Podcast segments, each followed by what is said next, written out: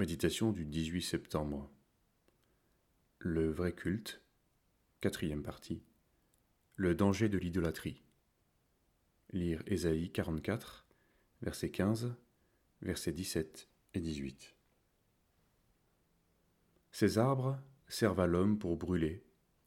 Il en prend et il se chauffe. Il y met aussi le feu pour cuire du pain. Et il en fait également un Dieu qu'il adore.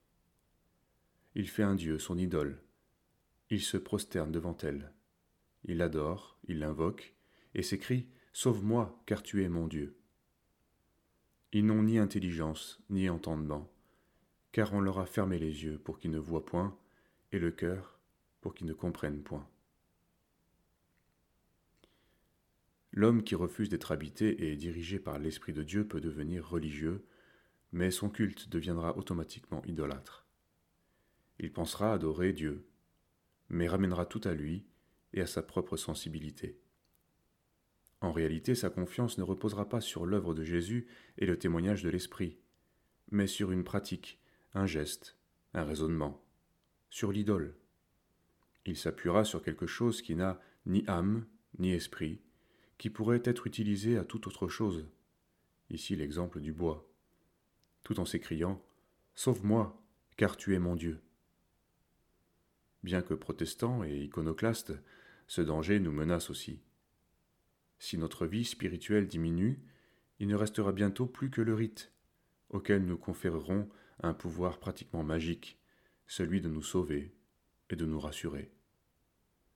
Un responsable évangélique a un jour déclaré Aujourd'hui, il faut reconnaître que le rituel a plus de force que la parole.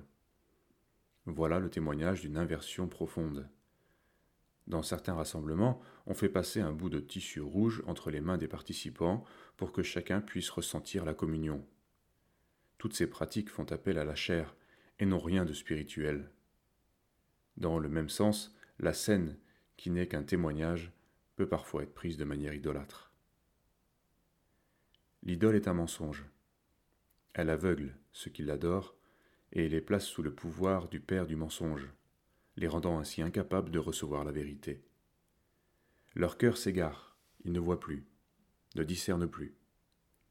Ils n'arrivent plus à rentrer en eux-mêmes et à sonder leur voix, ils se complaisent dans la manifestation perverse de leurs pensées et de leur piété dévoyée. Et lorsqu'une personne essaye de les avertir, ils s'en sortent encore par quelques pirouettes entendues. Oui, mais c'est beau, et puis tout le monde le fait. Ces paroles ne sont pas sans rappeler celles du serpent.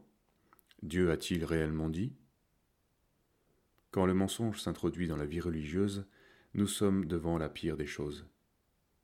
La seule issue consiste alors à entendre cette parole que Jésus adresse à la femme samaritaine. Femme, crois-moi, l'heure vient, et elle est déjà venue, où les vrais adorateurs adoreront le Père en esprit et en vérité. Jean 4, versets 21 et 23. Crois-moi, le Seigneur parle à notre cœur, et sa parole s'impose à notre conscience. Elle fait tomber nos raisonnements et corrige nos idées sur Jésus. Elle nous ramène à une pensée saine et réoriente notre culte dans le sens de ce qui plaît à Dieu. Laissons-nous ramener.